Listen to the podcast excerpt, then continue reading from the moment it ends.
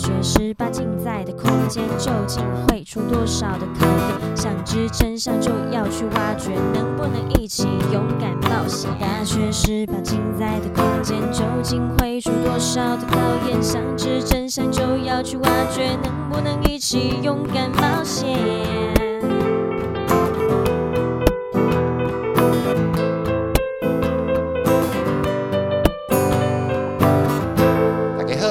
我是中台科大大学十八进，我是亚伯特嫣嫣。Hello，我是大玩创意的史莱姆。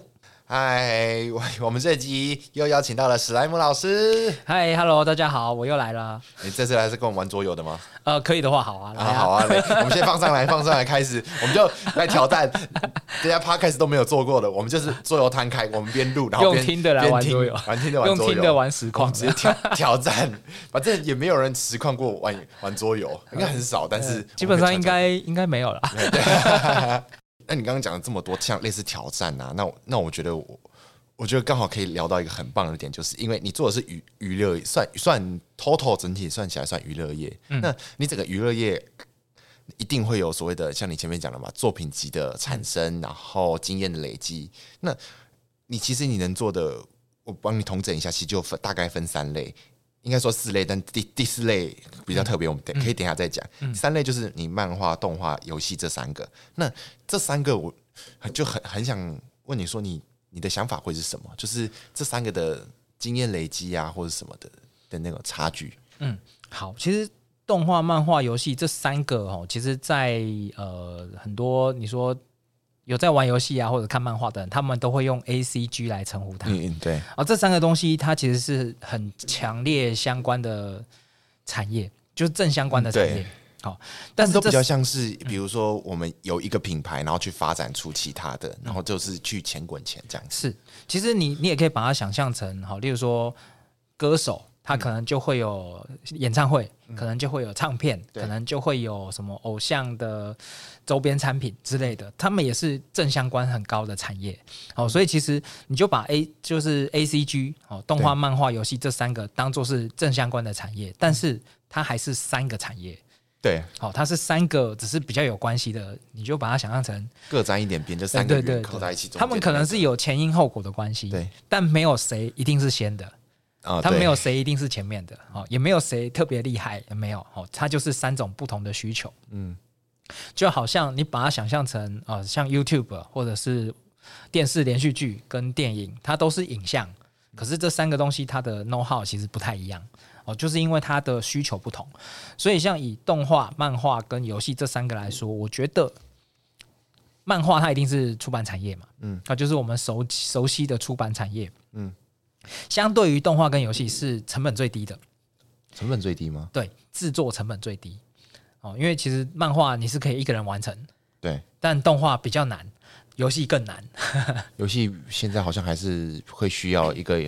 游戏引擎，然后去驱动这样子，没错。也就是说，漫画相对于另外动画跟游戏来说，是比较可以单兵作战，或者是用小团队完成的。嗯、对，OK。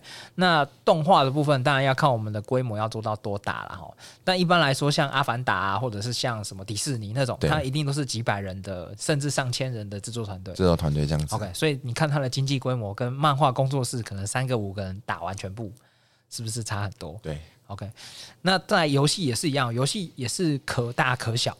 嗯，像现在大家比较熟悉的，像手游或者是一些网络游戏，哦，什么天堂之类的。那天堂现在还在，还在，还在，还在，还在。但是他们现在都转到手游了。对，因为手机平台它已经大到，呃，在二零一八年的时候吧，我没记错的话，它已经正式超越 PC 电影产业。哦，真的假的？成为人类消费娱乐消费最大的大宗。我我记得，我我记得其实。呃，我其实我玩手游，其实也没有玩多，其实都是从可能全民枪战，然后到飞车，然后到都是一些游戏。可是我觉得你说它经济规模超过电影，可应该是维科系统的原因，呃，太方便了。没错，就是因为它把使用门槛降到超低，超低，就是只要有手机即可。对，只要可以手机可以连上网络，可以下载就可以了。对，然后可能都是一开始都是免费游戏，可是它的。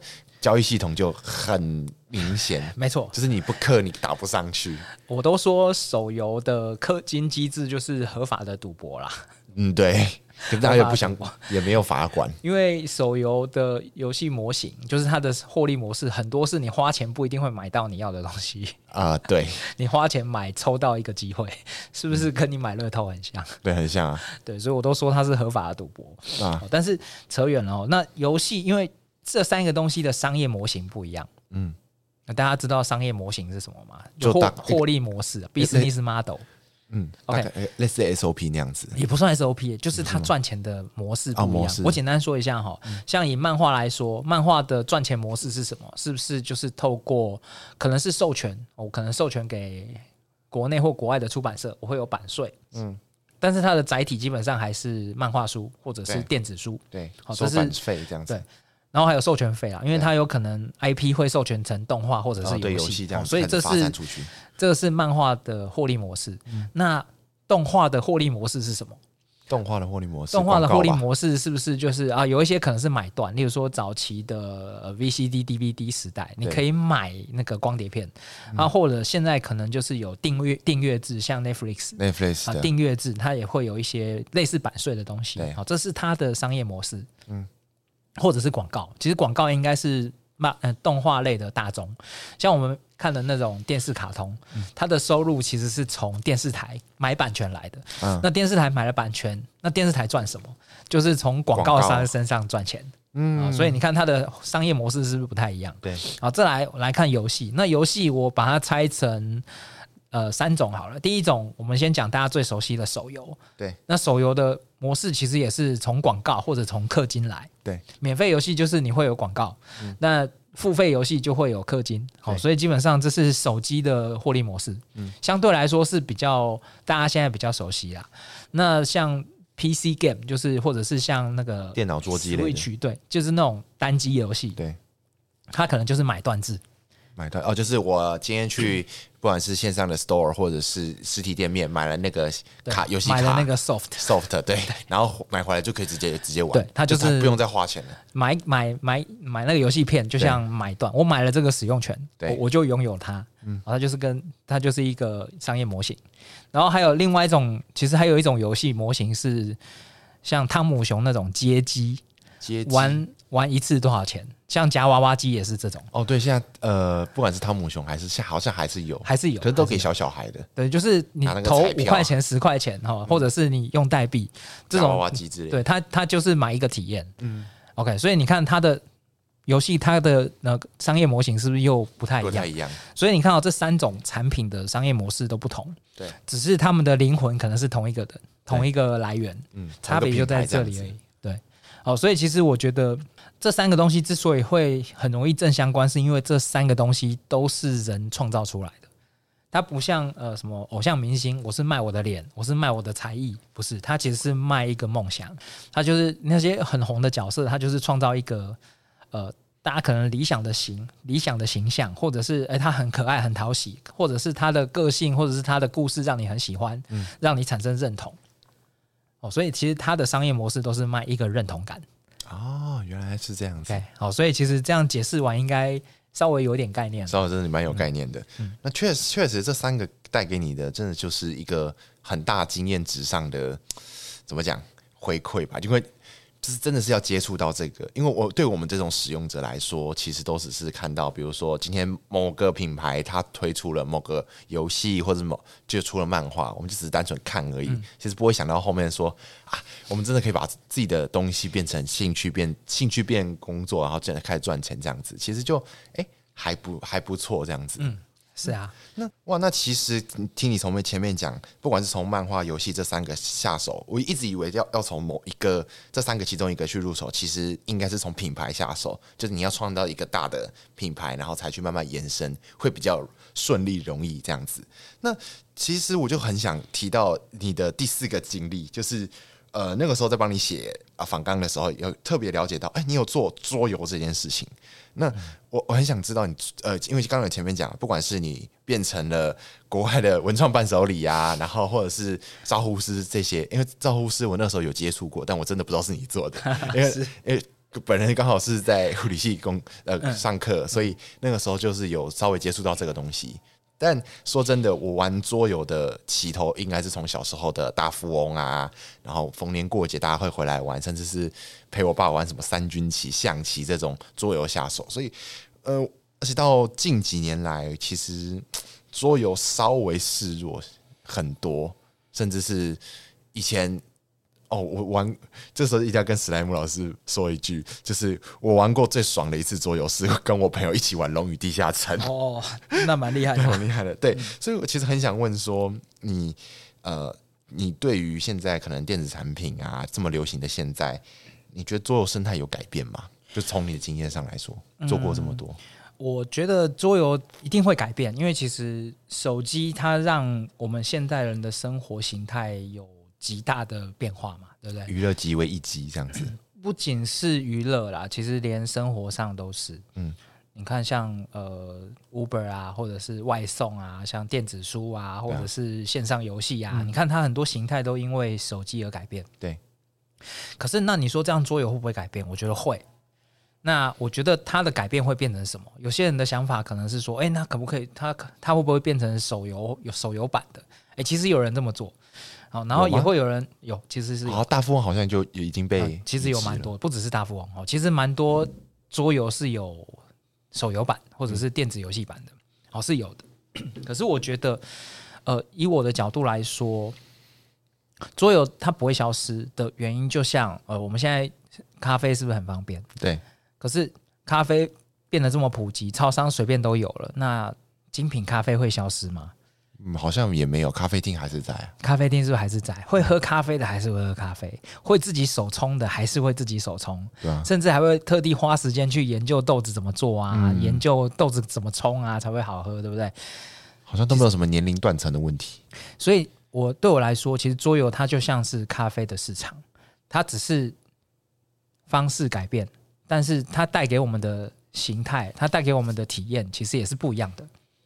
我我认为那个体验是无法被取代的。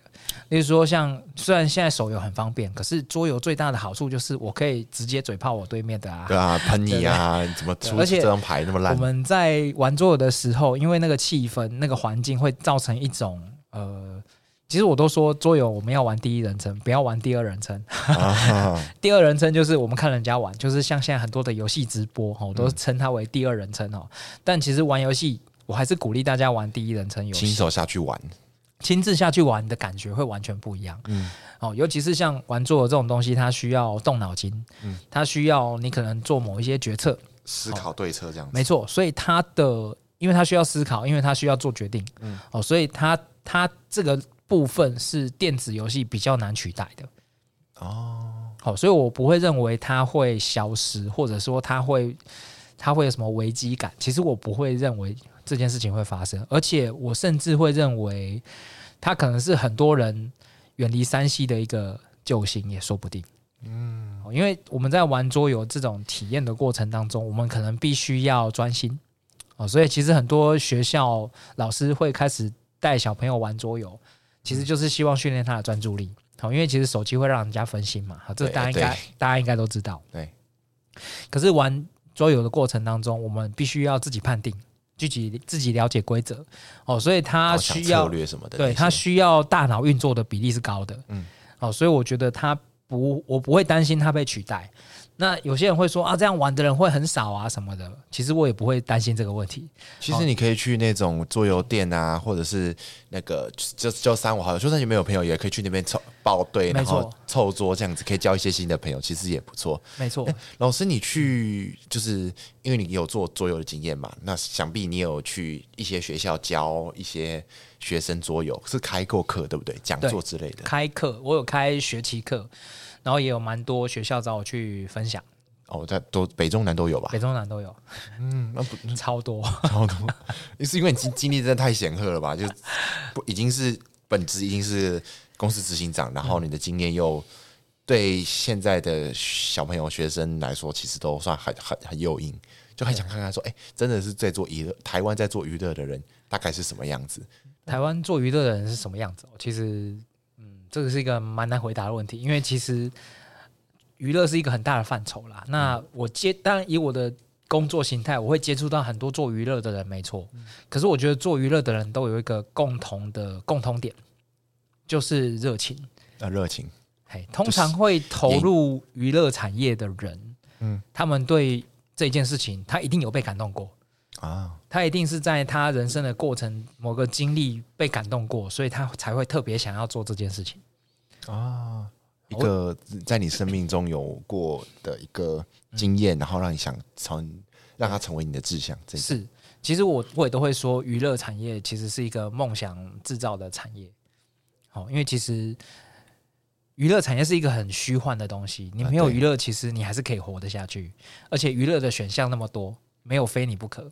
所以有很多人都说啊，娱乐产业就是非刚需的产业，没有刚需的产业。这个我是认同的。可是。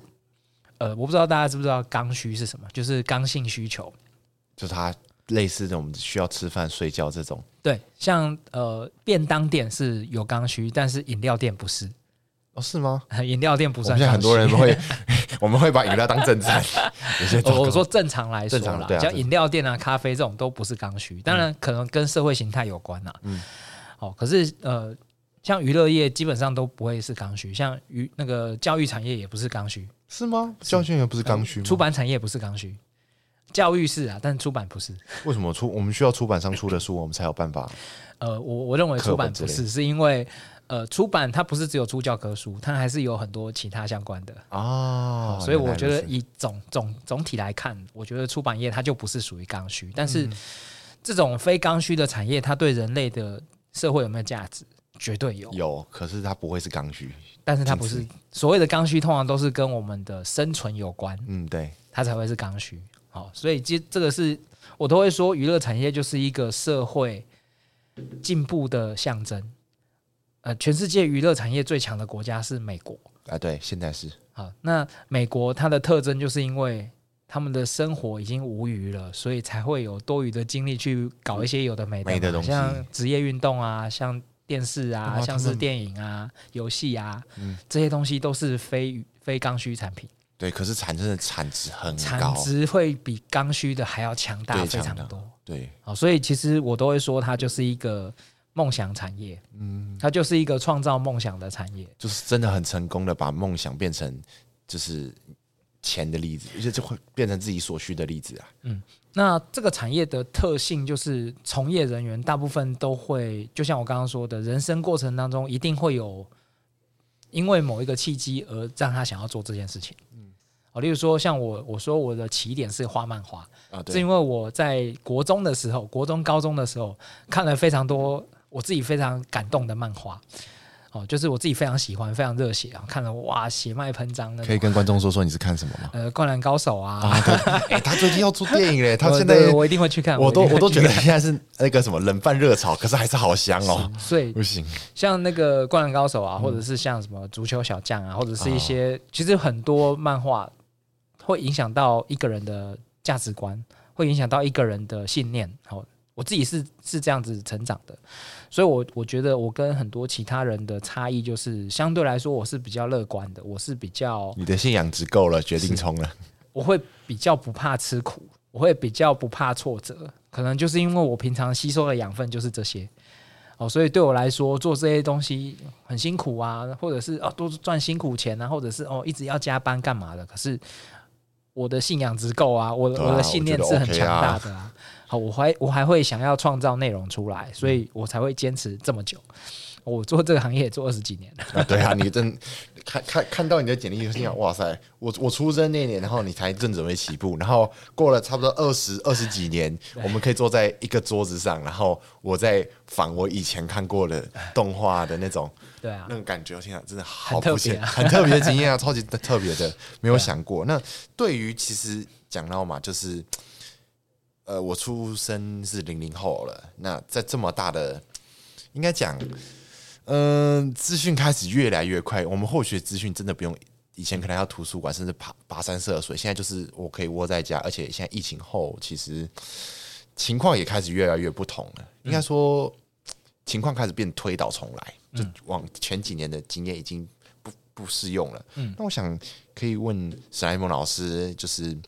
你有什么建议可以对于我们迷茫的听众吗？管是大学生也好或其他人，因为嗯，嗯，我们也要大学毕业了呢。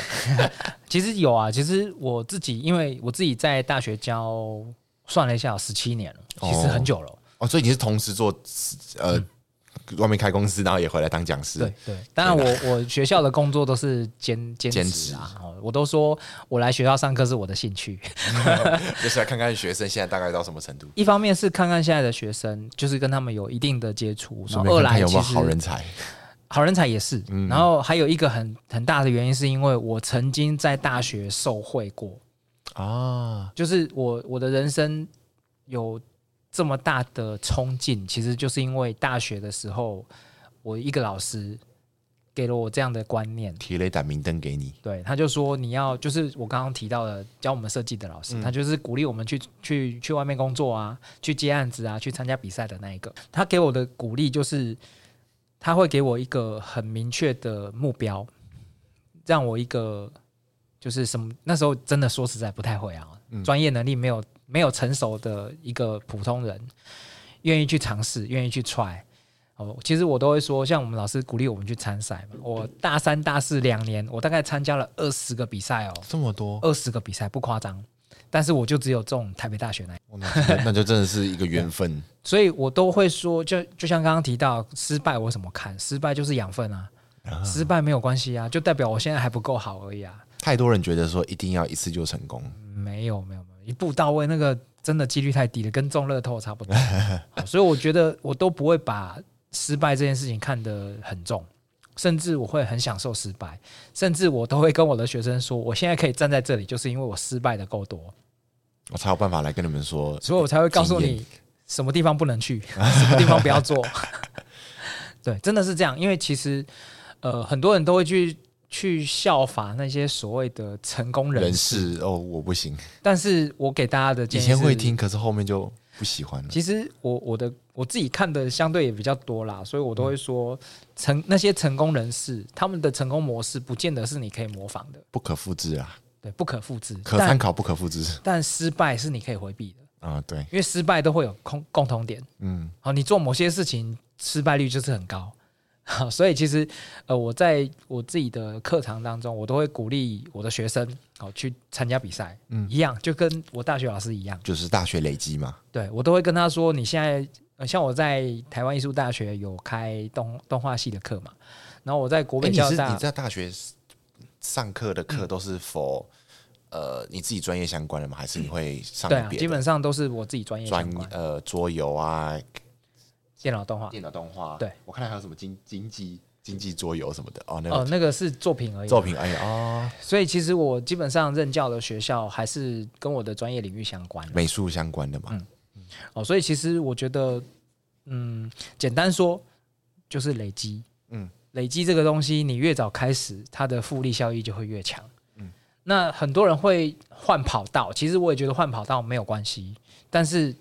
我要提醒一件事情，就是当你换跑道的时候，有些经验值会归零。那你会推那那你会觉得说大学就是比如说读了大进来没什么兴趣，大一、大二没兴趣，然后大三换跑道，你觉得可行吗？我觉得没有关系啊。其实换跑道就是一个归零嘛，就是你前期累积的东西会消失。嗯，因为你你从 A 领域跨到 B 领域，有些东西会变得没有用啊。对对，有些东西会。变得没有效果，哦，可是有些东西是共通的，有些领域的有些专长是共通的，嗯，哦，像我都会很鼓励学生去强化那些共通领域的专长。我举个例子，例如说语言，例如说口语表达能力、社交之类的，例如说简报能力，例如说企划书、哦，OK，例如说怎么样自我介绍，怎么包装，嗯，怎么讲，怎么练习讲话，怎么去说服别人。OK，怎么样组一个 team？你会发现这些能力都是跨领域共同的啊，这倒是真的。它就是非专业领域。我常常在我课堂讲说，这个叫第二专场、第三专场。嗯，而现在这个时代，其实我觉得第一专场就是你的专业领域的差异性，我觉得其实没那么大，是吗？可是第二、第三专场会差很多。我举个例子，你就懂了。例如说，我现在要应征一个平面设计师，可是如果我又会摄影呢？如果我又懂得怎么剪影片呢？我的是我的录取率是不是提高很多？哦，就是意思就是说你的第一专长是跟大家都一样，是基础值。没错，所以你的第二专长会变得很重要，是你要看跟别人的差异点在哪里。没错，就是我我我我可能是呃主考呃不对不是主考官 叫什么呃面试官的时候开始简历遮住你的那些什么东西都遮住之后开始看你的简历什么东西会吸引到我。是的，是这个意思吧？没错，哦，也就是你有你有几把武器，也就是我们刚刚讲到的斜杠。嗯，OK，那这个东西是不是也是需要累积？对，没错，所以所有的东西都需要累积。嗯，那你一旦转跑道，你有某些能力就会消失。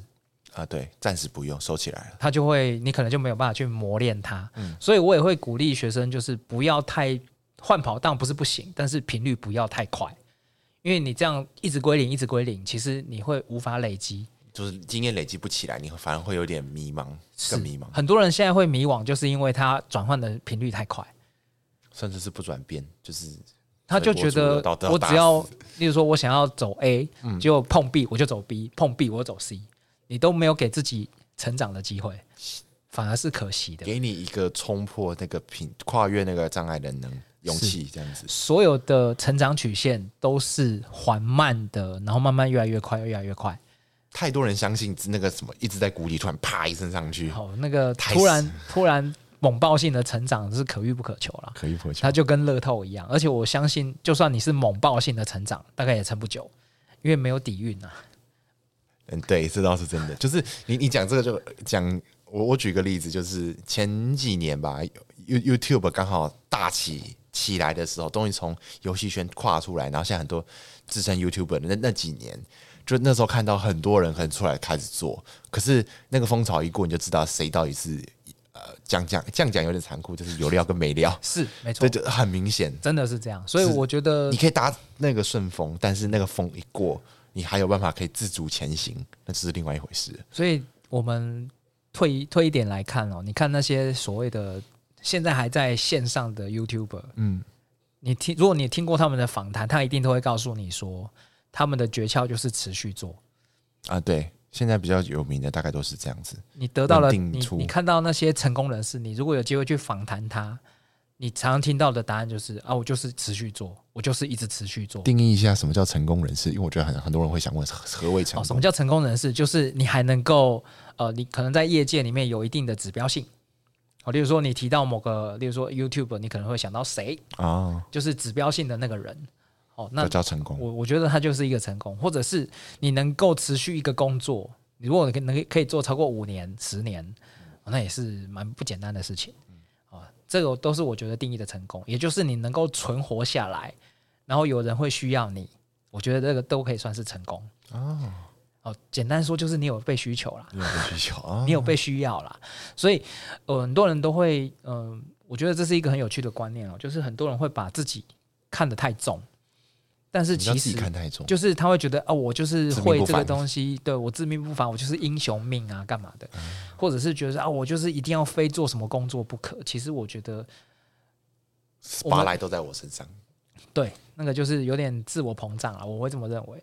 好，那我我我给大家的观念，其实就是经济学有一个观点叫做供需嘛。供需，你没有需求，你没有你没有需求，你会供应的东西也是没有用的。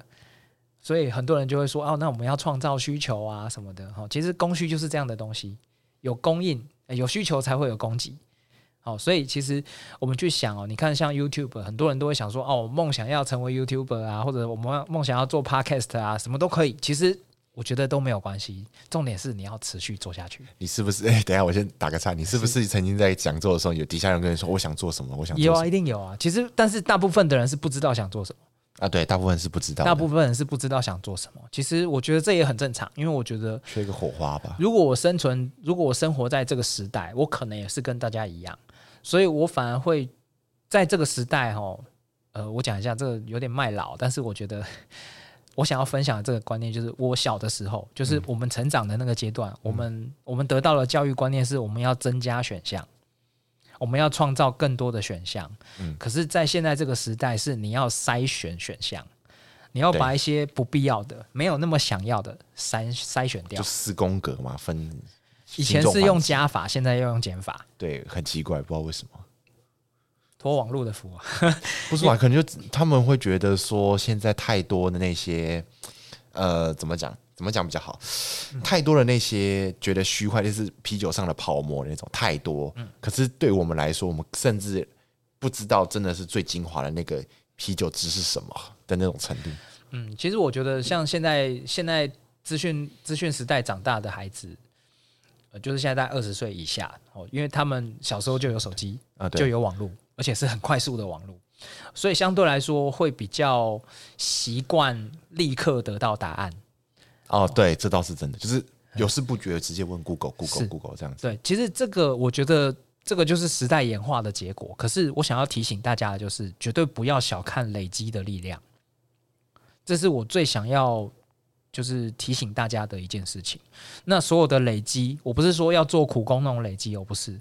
我的累积是你要想办法活着。做你喜欢的事情，不管你用什么方式活着，好，你都要让你自己能够持续的，呃，不会为了三餐而烦恼啊，或者是干嘛放弃了你的梦想。那就是我说我所谓的活着。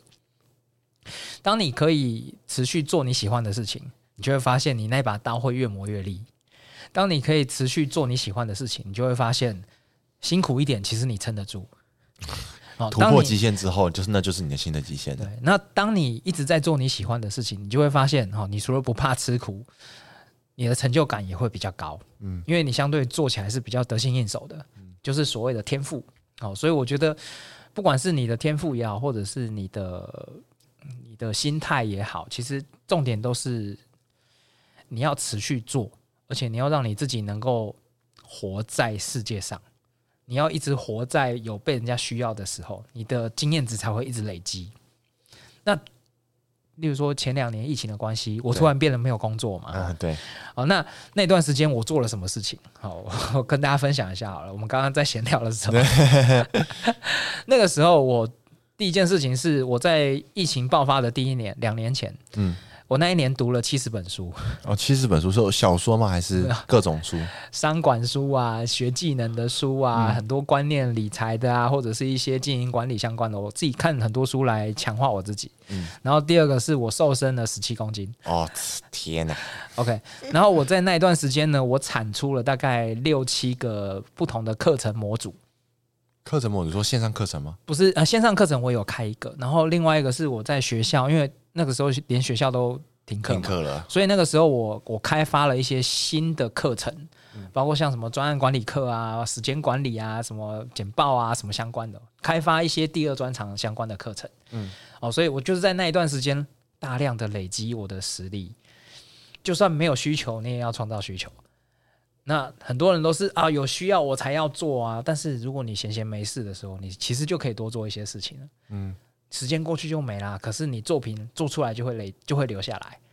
好，所以这也是我很鼓励大家做作品的原因。那我的作品不是所谓的艺术作品哦，像你可能你把你的心得写下来，把你的 SOP 写下来，你发表文章，那些都是作品哦。啊，好，所以作品不是所谓的那种表框的能卖钱的才叫作品，其实不是。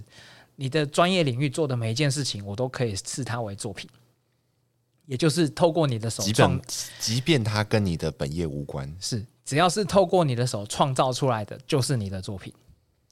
哦，例如说写字也好，画图也好，嗯、捏捏图啊，三 D 列印啊都行，录一段故事啊都好，拍影片都是作品，都是作品。只要是你做的，就是你的作品，就是累积起来。你大学大学可以玩，但是你要累积一点东西，让你在大四的时候不会那么容易慌乱。没错，那其实会慌乱，不外乎就是几个原因啦。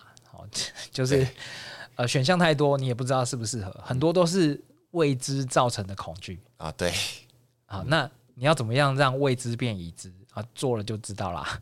哇，那其实刚听史莱姆老师你其实讲这么多，真的是非常的经验谈的。我觉得，就是不管是大学之后，然后到出社会成立，不管是公司也好，工作室的经验累积，其实路上不敢说。绝对不可能是一帆风顺，但也至少是突破一个一个困境到现在嘛。就是一定要回回闻一下前面讲的，你的信仰值真的撑帮你撑到现在。没错，信仰真的超重要，超重要的，超重要。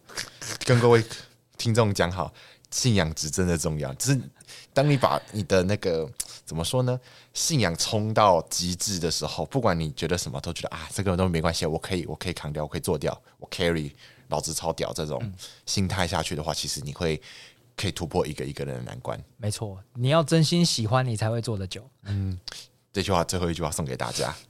好啦，时间差不多了，准备收摊上课了。人生很长，青春很短，你可以选择提早飞翔，累积作品，累积自己的能量，也可以等到羽翼丰后再来展示。重要的是，你怎想怎么飞，你的风方向在哪里哦。最后别忘了，记得要记得到我们的大学十八禁的 Facebook 粉专帮我们按赞，还要 follow 我们的 IG 哦。那我们就下次在中台科大相见喽，拜拜。